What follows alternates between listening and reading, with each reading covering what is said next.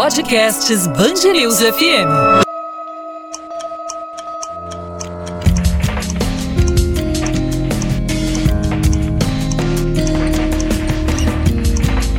Linha do Tempo.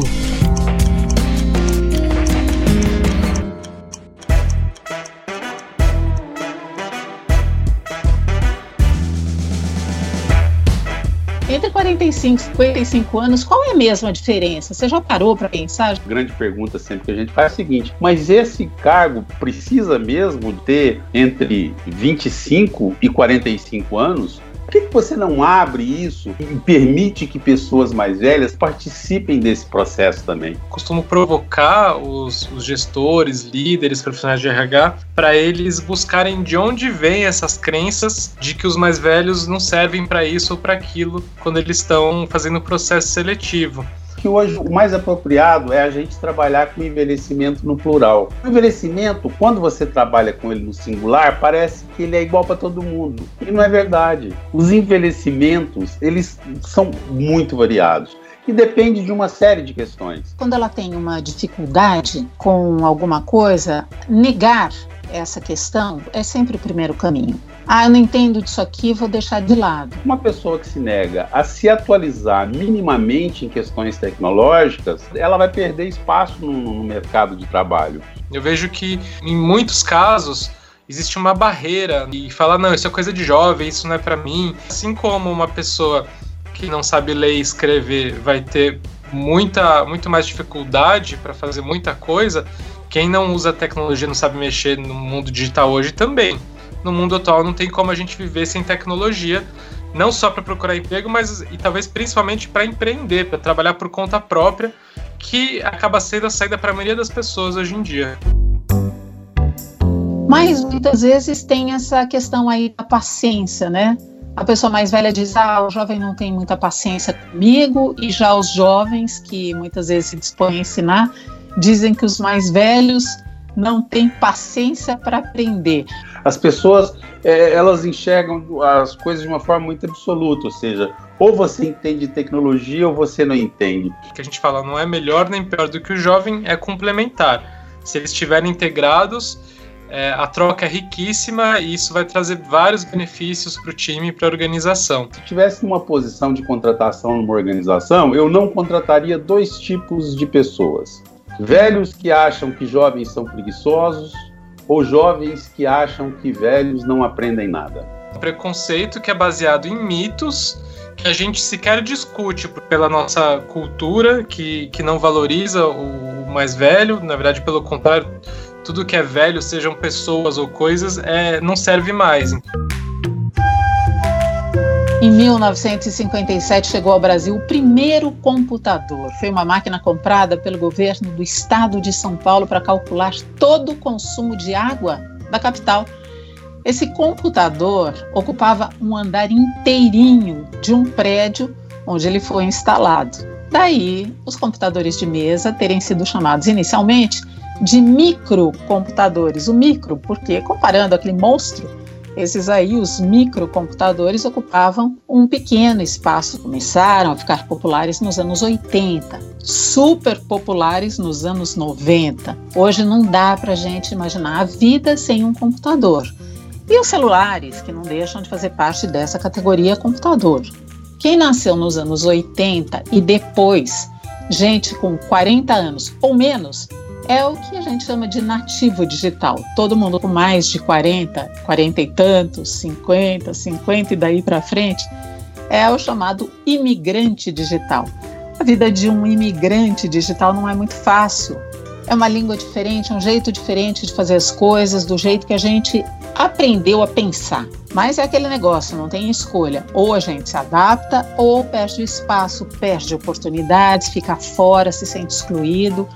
Agora, sem essa de dizer, ah, não entendo, isso daí não é para mim. Se você faz parte dessa turma, se você está aqui hoje, a gente entende que exista um certo sofrimento aí e também entende essa sensação de se sentir marginalizado no que diz respeito à tecnologia.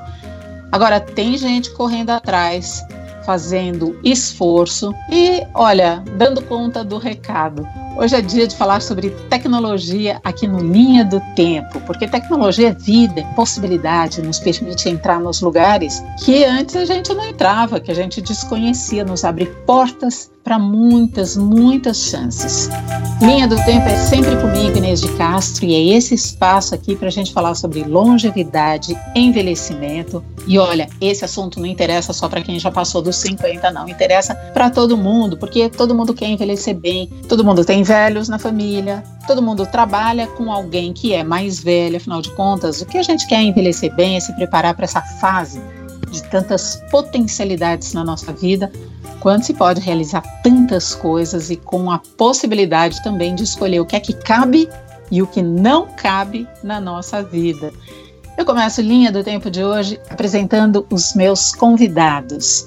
O Morris Litvat é fundador da Maturi, que é uma plataforma muito útil para quem tem mais de 50, porque é um canal de empregabilidade, canal para o empregador, é um espaço de oportunidade, enfim, é quase que um mundo que existe dentro da Mature. Morre, seja muito bem-vindo. Conta um pouquinho sobre a Mature e também como ela nasceu na sua vida para a gente começar o programa. Olá, obrigado. Um prazer estar aqui com vocês. Bom, a Mature começou há cinco anos, foi criada em 2015 por mim como Mature Jobs, como uma plataforma de recolocação para pessoas com mais de 50 anos. E isso começou muito inspirado na história da minha avó, que trabalhou até os 82 extremamente ativa, trabalhou desde pequena sem parar e quando parou de trabalhar, a saúde dela decaiu bastante. Eu comecei a, a prestar atenção nisso quando ela faleceu e eu estava me interessando pelo assunto em 2015 com a crise do governo Dilma, as empresas demitindo muita gente. Eu comecei a perceber muita gente que além da crise a idade dificultava bastante se manter ou se recolocar no mercado de trabalho e não tinha nenhuma iniciativa nesse sentido. Então, assim, a gente começou e mudamos recentemente o nome da empresa para Mature. Como você disse, é um mundo, né? A gente é, mudou falando que a Mature é muito mais do que jobs, justamente porque já desde 2017 a gente começou a falar sobre empreendedorismo e novos caminhos profissionais para os maduros, além do emprego já que o número de vagas de emprego ainda é muito pequeno para esse público. Hoje a gente já tem mais de 150 mil cadastrados no Brasil inteiro, o número de vagas ainda é muito restrita, mas a gente continua falando com as empresas sobre a importância da diversidade etária e etc. Então, uhum. hoje somos, na verdade, uma grande comunidade onde a gente fala de emprego, empreendedorismo, de tecnologia, capacitação, autoconhecimento e conexão. Acho muito bom esse negócio de falar em comunidade. E tem uma pessoa que faz parte dessa comunidade, é ativa nessa comunidade e está conosco hoje aqui no Linha do Tempo, que é o Walter Alves. Ele é engenheiro de formação, é consultor de empresas na área de acessibilidade, inclusão de pessoas com 50 anos ou mais. E quando eu conversei com o Walter, antes da gente começar a gravar o nosso podcast, para fazer o convite para ele participar conosco, eu falei para ele assim: Walter, me fala um pouquinho de você, qual é a sua formação? Aí ele fez assim: é bom, é, eu sou engenheiro. Na verdade, ele tem sido um facilitador nesses workshops, ele é um consultor de programas de diversidade. É muita história de vida e ele é um dedicado estudioso da longevidade e também do que a gente vem chamando de preconceito etário. Walter, seja muito bem-vindo. Conta brevemente aqui para os nossos ouvintes como é que você ajuda as pessoas a se sentirem incluídas digitalmente. Muito obrigado pelo convite, Inês. Morris, é sempre bom encontrar com você nessas, nessas nossas situações virtuais ou mesmo nos encontros que a gente participa. Bom, Inês, assim, é, a, minha aproximação em relação a isso foi, foi pela minha curiosidade em relação ao trabalho, sabe? Como é que as pessoas trabalhavam, né? Eu me aproximei da, da, da, da diversidade, eu comecei a trabalhar com diversidade em 2005 e comecei a trabalhar com pessoas com deficiência, né? Antes eu tinha tido, tinha feito várias coisas, tinha trabalhado com jornalismo, mesmo sem ser jornalista de, de, de formação, e a partir de 2005 eu comecei a trabalhar com pessoas com deficiência. E a partir de 2012 eu comecei a trabalhar também com pessoas acima de 50 anos. Traz uma dimensão tão grande, traz um espaço tão grande, uma visualização imensa né, sobre as novas possibilidades. Né? Uhum. Essa coisa de tecnologia, né, eu, por exemplo, sou um, um migrante digital, como você definiu, e vim aprendendo gradualmente. E eu acho que isso muitas pessoas têm essa experiência. E às vezes eu acho que essa experiência ela é esquecida pelas pessoas. As pessoas é, elas enxergam as coisas de uma forma muito absoluta, ou seja, ou você entende tecnologia ou você não entende. A uhum. gente pode entender alguma coisa de tecnologia, né? Porque assim, é, é, o, o, hoje a tecnologia é imprescindível no mundo. Se quiser fugir desse mundo, a gente vai fugir da tecnologia. Se, se quiser estar tá incluído no mundo, é preciso de conhecer alguma coisa de tecnologia. Essa colocação é muito importante porque, em geral, a pessoa, quando ela tem uma dificuldade com alguma coisa, negar essa questão é sempre o primeiro caminho. Ah, eu não entendo disso aqui, vou deixar de lado. Eu me lembro quando os primeiros computadores apareceram e eu trabalhava em redação e muita gente perdeu o espaço no mercado de trabalho porque negou a presença dos computadores. Era gente que trabalhava em máquina de escrever, com as laudas, né, aquele papel que a gente colocava no carro, girava o carro, escrevia ali, teclava, e assim funcionavam as redações. Era um processo super artesanal, e aí surgiram os computadores. E você tinha de dar comandos, etc e tal, eram computadores até que hoje a gente pode dizer que eles eram rudimentares, porque eram mesmo. Mas muita gente boa, gente boa, jornalistas muito habilitados, capacitados eh, intelectualmente, se negaram a se adaptar e perderam espaço no mercado de trabalho e saíram solenemente do mercado de trabalho. Uma coisa que você falou no começo também é que você é que você trabalha, você discute, você traz no seu programa é, questões sobre longevidade e envelhecimento. Eu, eu acho que hoje o mais apropriado é a gente trabalhar com envelhecimento no plural. O envelhecimento, quando você trabalha com ele no singular, parece que ele é igual para todo mundo. E não é verdade. Os envelhecimentos, eles são muito variados e depende de uma série de questões. Então, por exemplo, uma pessoa que se nega a se atualizar minimamente em questões tecnológicas, certamente ela vai, poder, ela vai perder espaço no, no mercado de trabalho. Só que porque esse mercado de trabalho, com essa visão, né, é a visão predominante, mas também é equivocada. Porque você imagina ter um, um jornalista das antigas escrevendo à mão, seria uma maravilha. E você só teria que, que, que, ter uma pessoa que, que digitasse o texto para ele. Porque o fundamental, a habilidade da escrita, que não é conseguida se a pessoa digita ou datilografa, eu, eu me lembro eu, também, né? Eu cresci nessa coisa de datilografia, eu tinha máquina de escrever, né? E era, e era muito interessante que fosse assim, né? Mas isso não me fez escrever melhor ou pior. Ou seja, qual habilidade que a gente procura num profissional? Isso eu acho que tem que estar claro para as organizações. E às vezes elas têm exigências que eu vejo nas minhas, eh, nas minhas andanças do meu trabalho, né? Que eu chego a perguntar, mas para que mesmo que vocês estão pedindo um profissional nesse nível que fale inglês? De verdade, precisa mesmo? Porque quando você faz exigências ah, absurdas, você tira um monte de gente do mercado.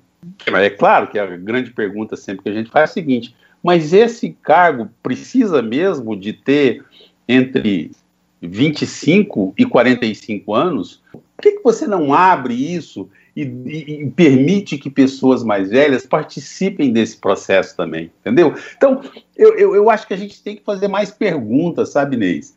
Eu uhum. acho que a gente precisa de começar a questionar, porque parece que tem algumas coisas que nos chegam que são absolutas verdades. Na sua opinião, Morris, é, qual é a barreira aí dessas empresas para entender isso? Porque a colocação é muito sagaz do Walter ao dizer entre 45 e 55 anos, qual é mesmo a diferença? Você já parou para pensar? A gente fica amarrado no que está pré-estabelecido, não se solta.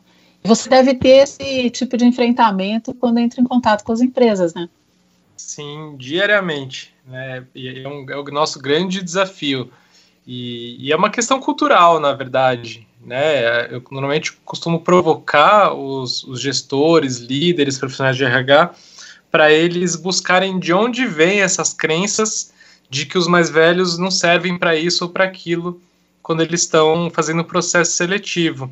Porque muitas vezes é automático, não tem uma explicação lógica. É um Oi? preconceito etário, você acha? Total, total. É um preconceito que é baseado em mitos que a gente sequer discute, porque é algo que vem desde criança, né, pela nossa cultura, que, que não valoriza o mais velho, na verdade, pelo contrário, tudo que é velho, sejam pessoas ou coisas, é, não serve mais. Então a gente tem isso na nossa, no nosso inconsciente e acha que realmente é, não precisa ser jovem e etc. Então, então a gente começa a tentar quebrar, derrubar esses mitos, né, quebrar paradigmas, mostrando que não, que olha, isso que você achava, que nem você sabe de onde vem, não é verdade. Deixa eu te mostrar aqui o porquê. Olha esse caso aqui da empresa que ganhou muito, deixou de perder, enfim, melhorou vários aspectos com profissionais mais velhos devidamente integrado aos jovens, né? Porque a gente fala não é melhor nem pior do que o jovem, é complementar. Se eles estiverem integrados, é, a troca é riquíssima e isso vai trazer vários benefícios para o time e para a organização. Então, por exemplo, a tecnologia é um dos, uma das principais questões né, desses mitos de que ah, isso é coisa para jovem. A gente tem que quebrar isso nas empresas, nos gestores, ao mesmo tempo que a gente precisa inserir os maduros no mundo da tecnologia. Muitos já estão, né, de fato, a gente vê isso, mas também tem aqueles que ah, não querem ou principalmente têm medo. Eu vejo que em muitos casos existe uma barreira, né? E, e falar, não, isso é coisa de jovem, isso não é para mim. É. é um medo, né? Porque não, não existe nenhuma limitação em aprender com a idade, seja tecnologia ou o que for, né? Mas existe um medo que trava. Então é preciso tirar esse medo, mostrar que a tecnologia ela abre um monte de portas e possibilidades e mostrar que, assim como uma pessoa que não sabe ler e escrever vai ter muita, muito mais dificuldade para fazer muita coisa, quem não usa tecnologia, não sabe mexer no mundo digital hoje também.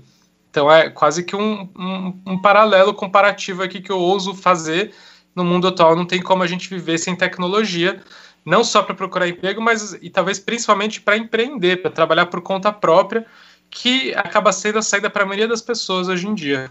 Walter, uma queixa muito frequente das pessoas mais velhas é que os outros não têm paciência para ensinar. A gente está aqui falando que a tecnologia é, significa muito mais do que operar um manejo de um computador, alguma coisa assim, que significa a possibilidade de troca, como o Morris acabou de colocar, e de conhecer vários espaços, de ter né, essas chances novas da vida.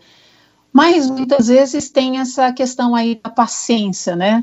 A pessoa mais velha diz: ah, o jovem não tem muita paciência comigo, e já os jovens, que muitas vezes se dispõem a ensinar, dizem que os mais velhos não têm paciência para aprender. Onde você acha que reside a ideia de inovação transgeracional? O que está faltando para juntar todo mundo sem essa divisão etária? Eu acho que principalmente é se despir dos preconceitos a primeira coisa que a gente tem que fazer, porque o que é preconceito? Às vezes a gente usa muito uma palavra e aí vai esquecendo, né, mais ou menos o que é que é e vai criando significados outros que não. Preconceito é nada mais, nada menos do que qualquer opinião ou sentimento favorável ou desfavorável, né? A gente sempre tem que ter isso na cabeça, né? Que o preconceito ele pode ser favorável também, né? Concebido sem exame crítico. Ou seja, é, é preciso pensar, eu, eu, de verdade, se eu fosse, se tivesse uma posição de contratação numa organização, eu não contrataria dois tipos de pessoas: velhos que acham que jovens são preguiçosos ou jovens que acham que velhos não aprendem nada. Essas pessoas estariam eliminadas, elas estariam eliminadas do meu processo de, de, de contratação porque são extremamente preconceituosas.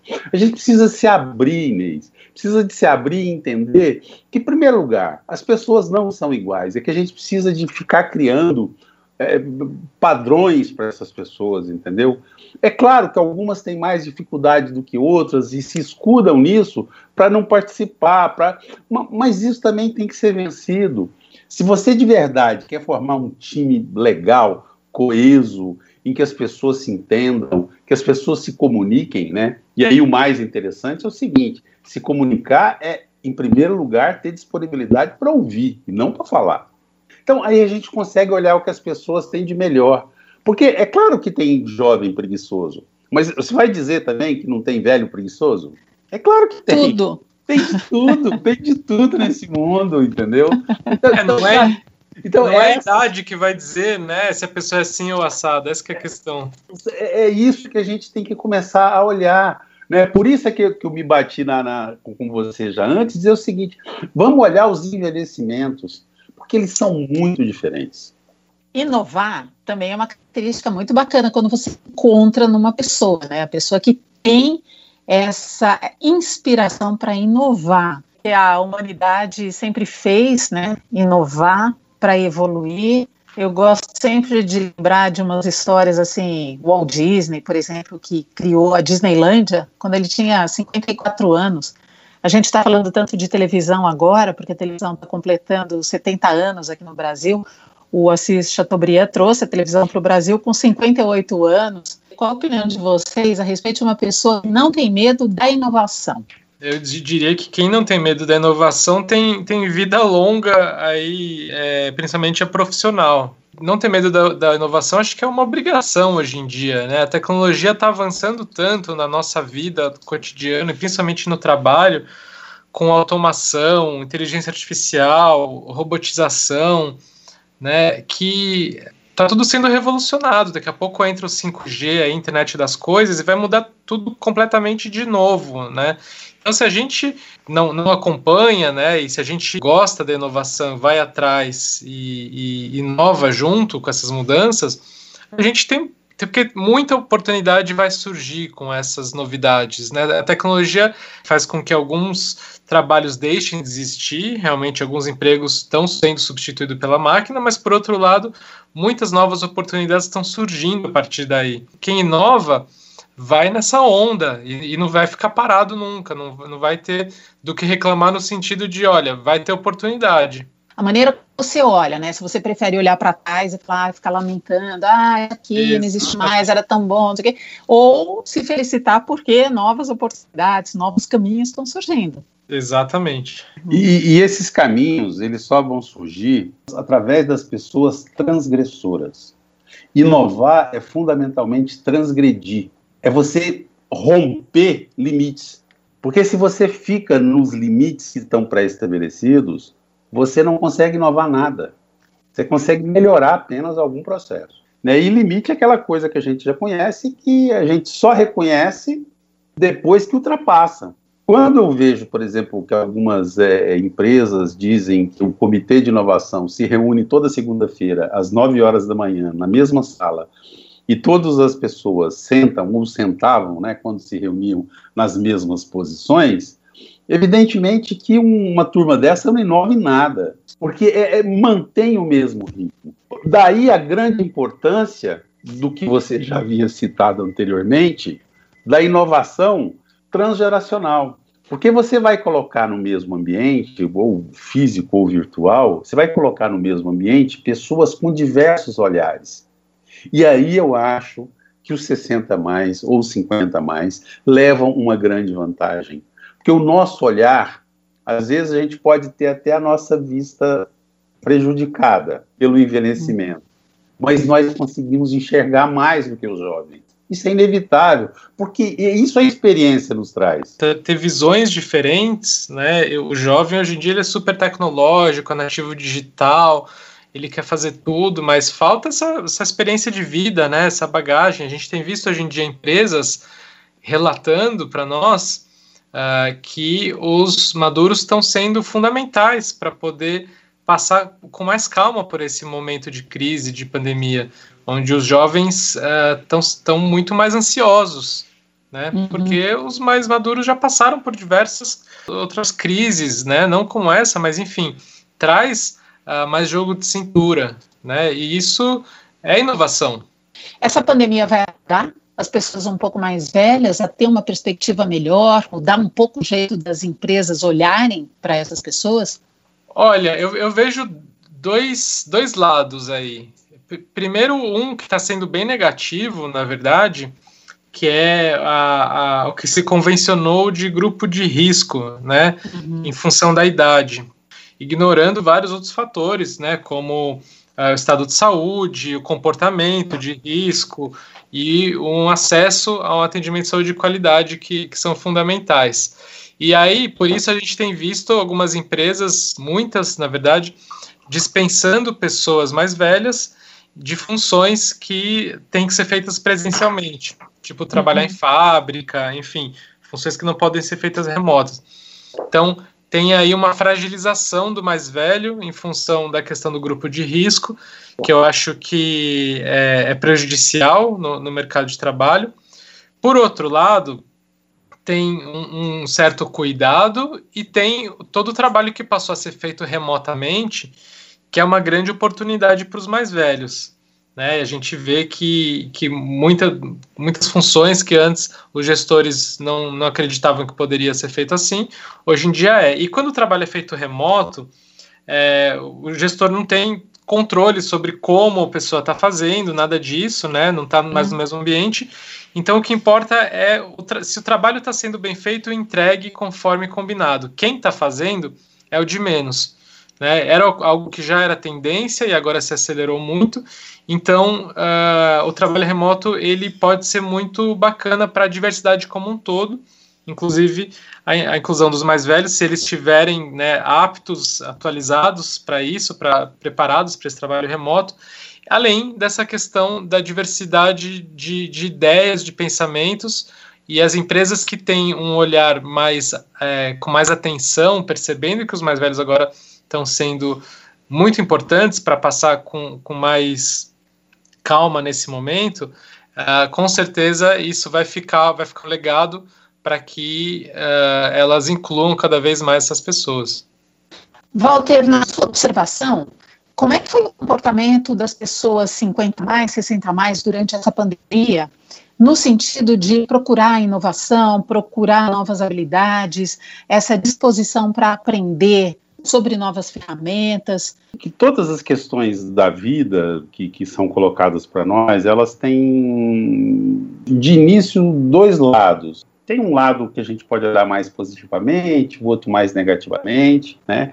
E às vezes a gente insiste em olhar só por um lado ou só ressalta as coisas positivas, ou só as coisas negativas, né? A gente deixa que nossos vieses inconscientes predominem nas nossas avaliações e nos nossos formação de conceitos e, e, possíveis preconceitos. Que, no geral, a pandemia trouxe um, foi ruim para todo mundo, mas ela é pior para algumas pessoas do que para outras, ou ela pode ser menos ruim para algumas pessoas do que para outras. Então eu acho, por exemplo, aquelas pessoas que tinham condições de se movimentar, de manterem-se conectadas, de estarem disponíveis a cursos gratuitos que foram apresentados, uma quantidade brutal brutal no começo. Eu acho que essas pessoas é, elas tiveram a oportunidade de, de, de, de, de melhorar o seu campo de visão, de atualizarem-se em algumas coisas. Mas eu acho que houve pessoas também que ficaram muito isoladas porque elas não tinham contato, principalmente as pessoas envelhecidas, os mais velhos, porque elas já não tinham contato, elas não tinham essa tecnologia. Sob um aspecto, ah, legal, essas pessoas então vão se, vão se despertar para isso, né? Mas é, é preciso que elas tenham condições para que isso aconteça, é preciso que tenha estrutura para que isso aconteça. Eu acho que o despertar ele se dá muito mais facilmente quando você tem alguma provocação, quando você está no coletivo, um estimula o outro. Sim. Nessa solidão do isolamento, fica um pouco mais difícil, concordo inteiramente. Né? E é isso, e eu, eu acho assim que é, por isso é que a gente precisa de, de, de buscar essa visão de envelhecimentos, né? Sabe, o, como é que a gente quer que a nossa sociedade envelheça? E, e, e isso depende de uma mudança de olhar. Isso não vai acontecer da noite para o dia. Isso vai acontecer em, em podcasts como esse, que você, no seu trabalho semanal, na, na sua escolha de, de mostrar uma, uma nova visão.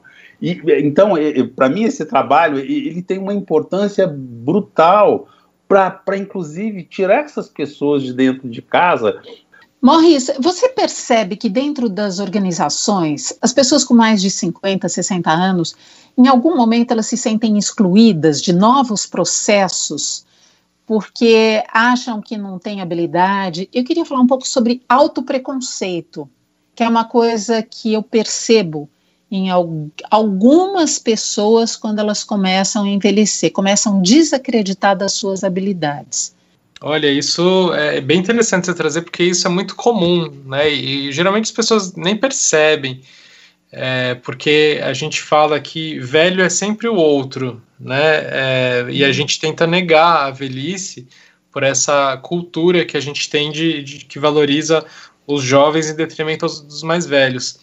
E quando a gente se percebe velho, envelhecendo, Uh, isso traz toda uma carga negativa, né? Porque a gente, o preconceito etário ele é do jovem para o mais velho, do mais velho para o jovem e do velho para o velho, né? Jovem ter preconceito com jovem eu nunca vi, mas velho com velho sim.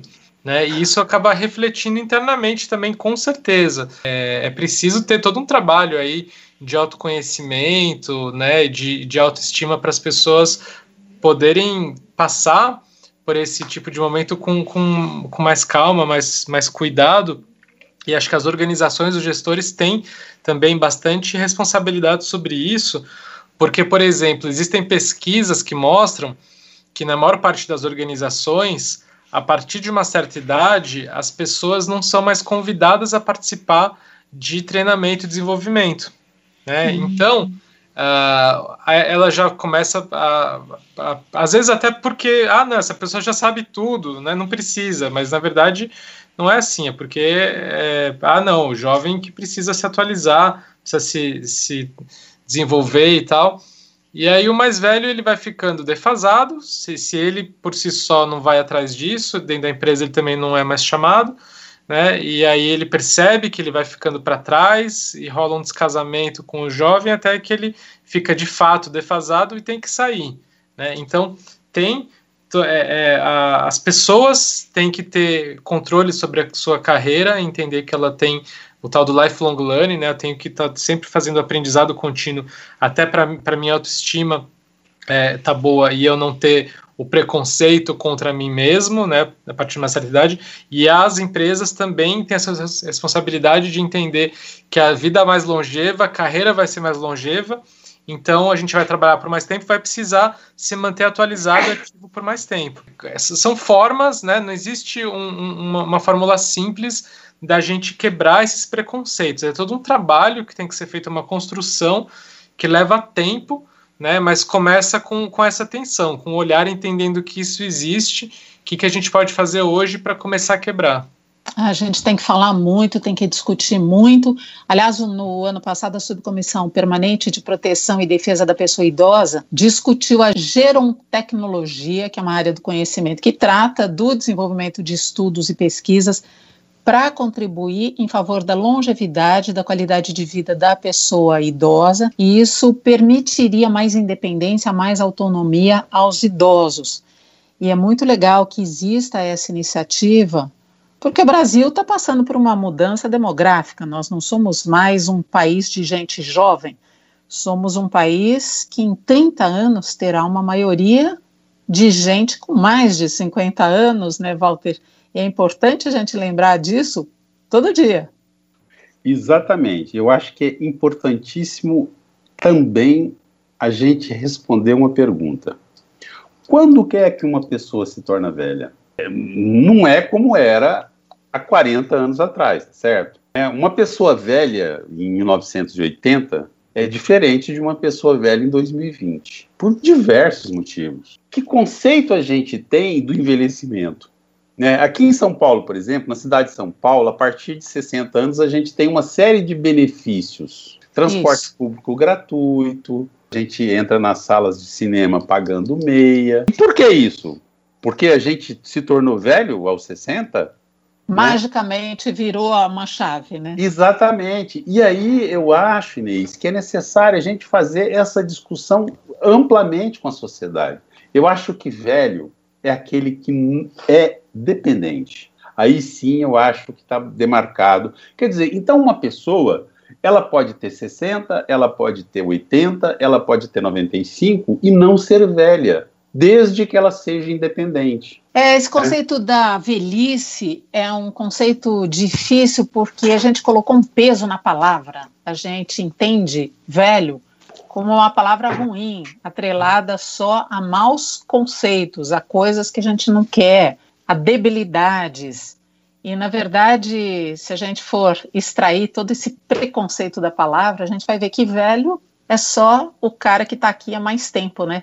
Nesse tempo aqui, né? Que, que é nosso, porque a gente costuma também usar esse termo no meu tempo, como se só valesse o tempo que você foi jovem. O tempo de hoje também é seu tempo, você está aqui, né?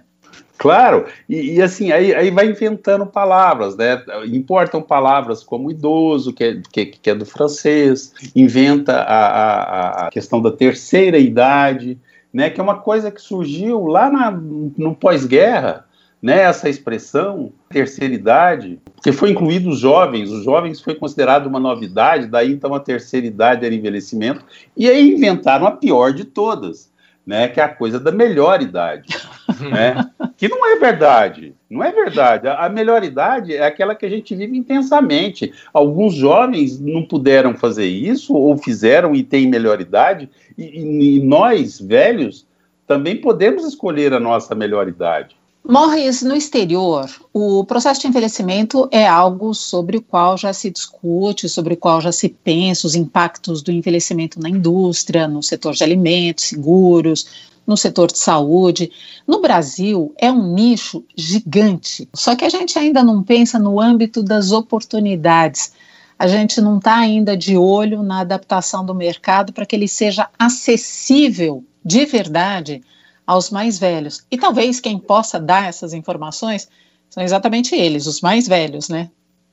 Com certeza, não tem como a gente entender as necessidades deles se não perguntar para eles, né? E acho que esse é um dos grandes segredos da Mature, a gente ter criado essa comunidade para ouvir as pessoas, né? Hoje é muito mais do que isso, para entender, afinal de contas, eu comecei esse negócio quando eu tinha pouco mais de 30 anos, então não tinha como eu achar que eu sabia quais que eram as dores e necessidades do público 50 mais, mas de fato existe uma miopia é, absurda, porque hoje, quando você fala de 50 mais, já é um quarto da população brasileira, são mais de 54 milhões de pessoas, e, e, e são pessoas que, no geral, têm um poder aquisitivo é, maior até do que os jovens. Uhum. Quando a gente fala globalmente, os 60 mais, eles já representam a terceira maior economia do mundo, né, em poder de consumo, somente atrás de economias do, como a da China e dos Estados Unidos.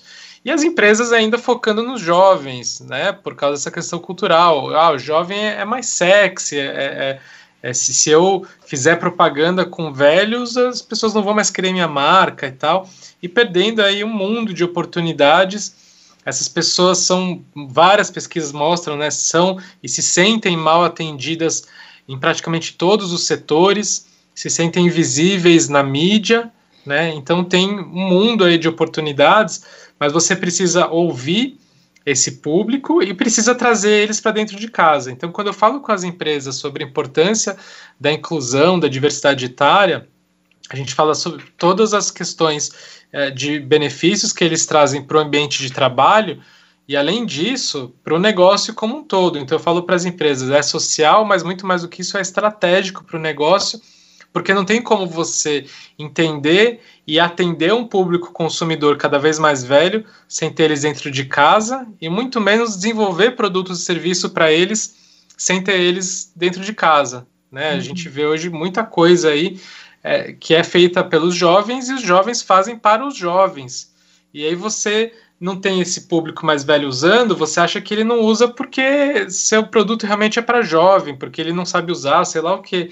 Na verdade, é porque você não pensou nele. Então você está perdendo uma grande fatia aí de público consumidor e de oportunidade em todos os setores. As pessoas estão vivendo mais, elas estão consumindo, elas estão trabalhando, estão fazendo tudo e, como eu falei, às vezes muito mais do que os jovens.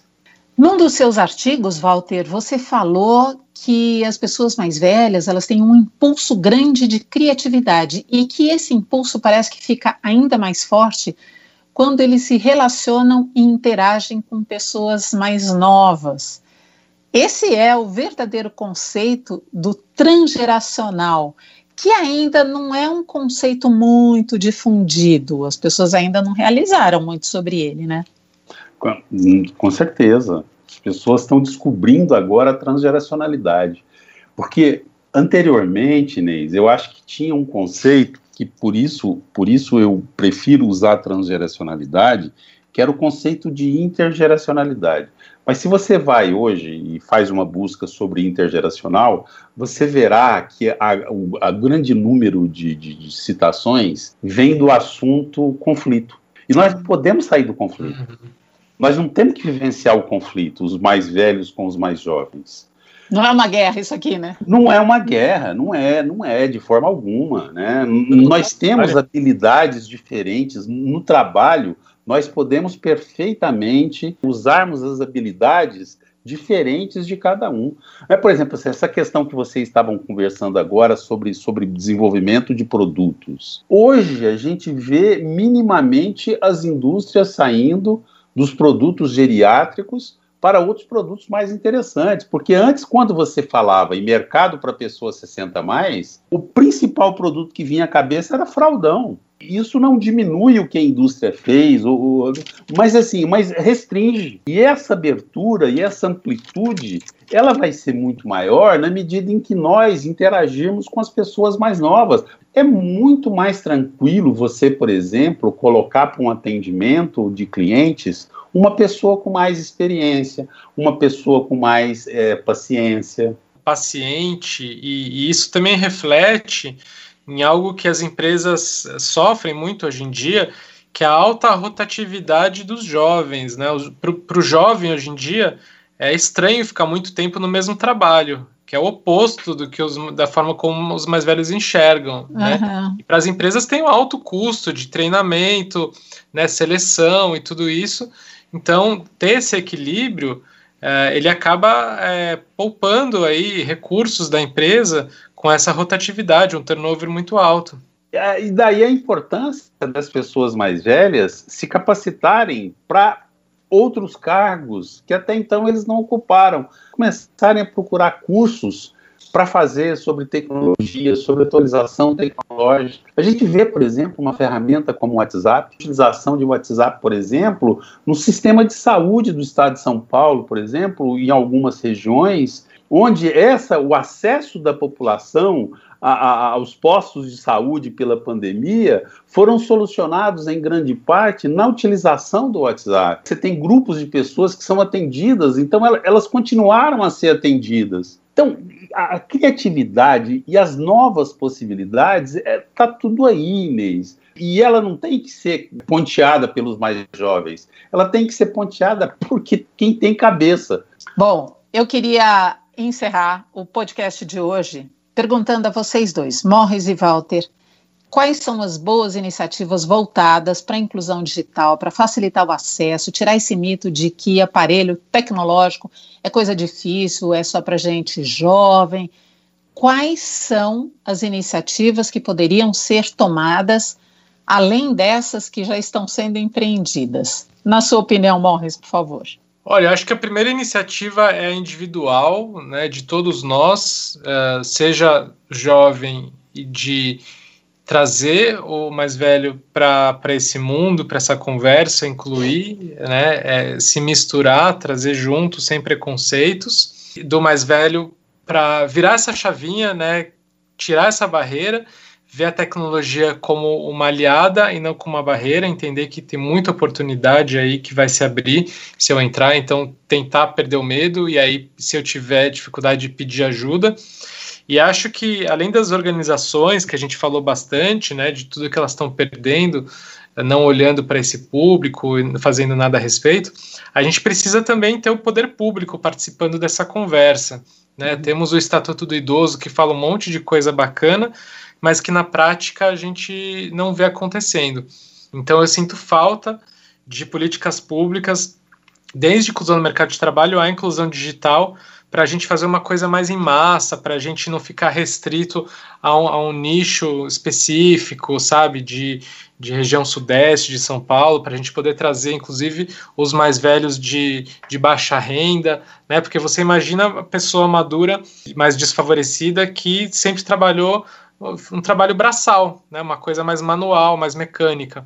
Chega uma certa idade que ele não tem mais aquele vigor físico o que, que ele vai fazer? É, então ele precisa ser incluído nesse mundo também urgentemente. Na sua opinião, Walter? Olha, eu acho que é, é fundamental incluir as pessoas que estão fora dessas questões tecnológicas. E, e aí nós temos uma imensidão, nós temos uma população brutal. Nós temos uma quantidade de gente e isso ninguém vai conseguir fazendo sozinho. Eu acredito muito nessa coisa, inclusive, que o Morris falou, que é a necessidade de, de unir, unir esforços. Eu acho que, que o Estado, governos estaduais e governos municipais têm responsabilidade, têm uma grande responsabilidade nisso, em vários aspectos. Eu acho que as empresas têm uma responsabilidade imensa que, às vezes, elas, elas fogem. E acho individualmente, as pessoas têm uma responsabilidade imensa. Porque, assim, é, é, é uma pessoa que, tá, que acredita que esteja envelhecendo, que ela acredita que ela vai perder o emprego dela na semana que vem numa área de produção que está sendo automatizada. Muito dificilmente ela vai conseguir novo emprego, nas mesmas condições que ela utilizava antes. E se conseguir, ela, ela vai conseguir com salário menor, ela vai, ser, ela, ela vai ser muito mais explorada do que ela já foi antes. Tem coisas acontecendo no mundo, o mundo está se atualizando e eu também preciso me atualizar em várias questões. E para isso precisa de se autoconhecer, precisa de estar aberto a dizer o seguinte, cara, eu não sei isso. Como é que eu posso saber isso? Hoje tem inúmeros cursos que as pessoas podem aprender gradualmente a questão da tecnologia. As pessoas precisam de resolver e dizer o seguinte: eu vou aprender uma coisa nova. Tem que ir atrás, tem que ir atrás. Essa história de que as pessoas acabou, não existe, não existe. Isso, se foi lá atrás, foi lá atrás, passou.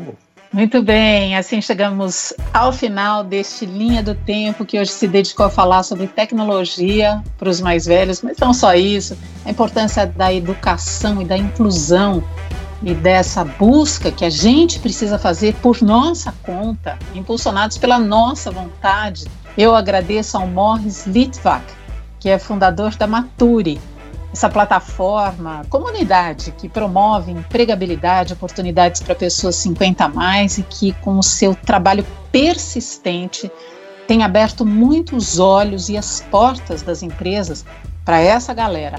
Morris, foi um grande prazer, muito obrigada. Eu que agradeço o convite, foi um prazer para mim também. Esse papo foi ótimo e se deixasse por mim a gente ficava mais horas aqui conversando. Além da importância, né, de quão gostoso foi bater esse papo com você e com o Walter. Quem sabe a gente tem outras oportunidades aí para aprofundar outras questões a respeito de envelhecimento e tecnologia. Obrigado. Vou agradecer também ao Walter Alves, que é consultor de empresas na área de acessibilidade e inclusão de pessoas com 50 anos ou mais, educador, facilitador em workshops, ele é consultor em programas de diversidade, um estudioso da longevidade, fala muito a respeito do preconceito etário e hoje se dedicou a nos esclarecer um pouco sobre tantos acessos necessários para que as pessoas mais velhas se sintam incluídas no mundo da tecnologia que é tão fundamental nas nossas vidas. Walter, muito obrigada, foi um prazer. Inês, o prazer e o privilégio foi meu de poder participar de um programa como esse seu. Muito obrigado. E olha, é um erro acreditar que as pessoas mais velhas não têm capacidade. Podem, isso sim, não estar habilitadas para lidar com algumas ferramentas, especialmente no mundo da tecnologia, que muitas vezes demanda rapidez de raciocínio, e a gente sabe que o raciocínio veloz, às vezes, já não está muito presente para quem passou de 50, 60 anos, mas há centenas, milhares de outras capacidades que foram aprendidas ao longo de tantas décadas de vida. E que, quando demandadas, elas entram em cena, nos ajudam nesse mundo que precisa ser mais colaborativo e menos excludente. Semana que vem estamos de volta com Linha do Tempo, da Band News FM.